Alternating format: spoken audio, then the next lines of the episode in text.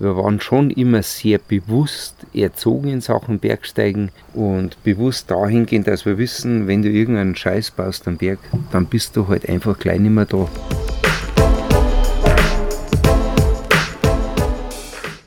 Grenzen zu überwinden ist sicherlich oft hilfreich, kann aber auch gefährlich werden. Profi-Bergsteiger und Extremkletterer Alexander Huber erklärt, auf was es ankommt.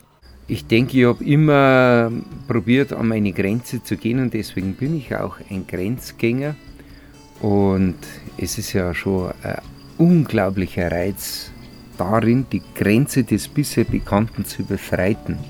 Und deswegen kann ich ganz sicher von mir behaupten, ich habe schon öfters die Grenze überschritten. Und zwar die Grenze des bisher Bekannten ins noch Unbekannte hinein, weil es halt einfach so geil ist, sich einen neuen Horizont zu erschließen. Die Frage ist, wie gestalte ich das Überschreiten der Grenze des bisher Bekannten? Wenn ich natürlich gleich einen Riesensatz ins Unbekannte hineinmache, dann lebe ich mit dem Risiko, dass ich die Gefahr nicht wirklich überblicke. Und deswegen kann ich immer noch sagen, sauber bleiben und wenn es schon an die Grenze geht, dann vielleicht nicht gerade zu arg ins noch Unbekannte hinein. Weil wenn du es auf Dauer machen möchtest, dann musst du eins wissen, Hasardeure sind gerade in der Welt der Berge noch nie weit gekommen, weil in der Welt der Berge die Gefahren omnipräsent sind. Wenn man jetzt sagt Grenzüberschreitung, dann ist das gut, wenn es halt nicht gleich eine fatale Grenze ist. Also man sollte halt einfach so weit sich über die Zeit die gewisse Kompetenz aufbauen, dass man sich sagen kann und darf, das kann ich einschätzen. Grenzen sind oft gekoppelt mit Angst. Welche Rolle diese spielt, das erklärt er uns. Angst ist der wichtigste Gradmesser, den wir im Bergsteigen haben. Ich sage ja immer gerne, Angst ist meine wichtigste Überlebensversicherung, weil sie lenkt und leitet mich, sie treibt mich bei Zeiten an, aber sie bremst mich auch. Das Wichtige dabei ist, dass man überhaupt die Kompetenz hat, die Gefahr zu erkennen.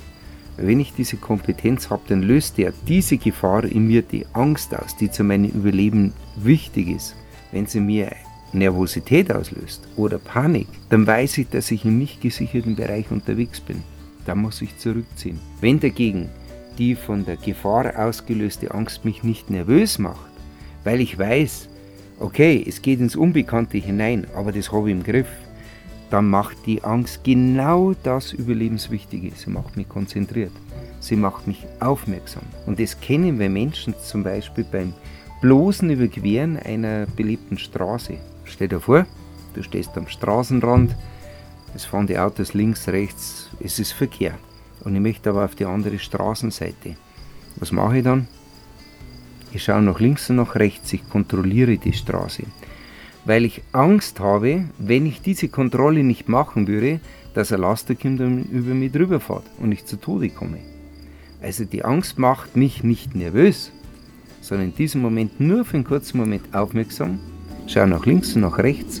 Wenn die Straße frei ist, geh sicher über die Straße drüber. Es gibt aber auch Menschen, die sind in der Situation des Straßenverkehrs komplett angstbefreit. Wer sind diese Menschen? Die Kinder.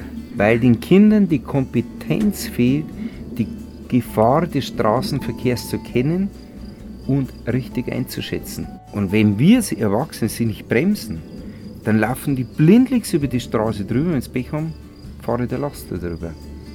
Und so gesehen kann man dem ganz wichtig sagen, die Angst ist hier deine wichtigste Überlebensversicherung.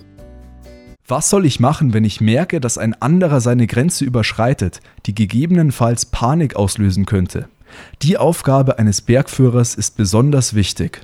Na gut, wenn andere versuchen, über die Grenzen zu gehen, dann kann man das selbst natürlich nur bemerken, wenn man selbst weiß, dass sie über die Grenzen gehen. Und da gehört wieder die entsprechende Kompetenz dazu. Am Berg denke ich, dass ich sie definitiv habe. Ich bin ja so gesehen Bergführer. Und wir als Bergführer versuchen ständig auch das äh, Befinden des Kunden einzuschätzen und das entsprechend auch dem Kunden, dem Gast zu reflektieren. Und halt ihm schon gerne eine Hilfe dazu geben, wie fühlst du dich, bist du fit, bist gut beieinander, dann kann man vielleicht ein Stück weitergehen und irgendwann reift dann vielleicht auch beim Kunden die Erkenntnis, dass es ihn jetzt überfordert. Und wenn es aber dann so wäre, dass es definitiv zu viel wäre, dann schreitet einfach der Bergführer und reflektiert es dem seinen Kunden und sagt, du, ganz ehrlich gesagt, das ist dir zu viel. und jetzt ist Zeit umzukehren.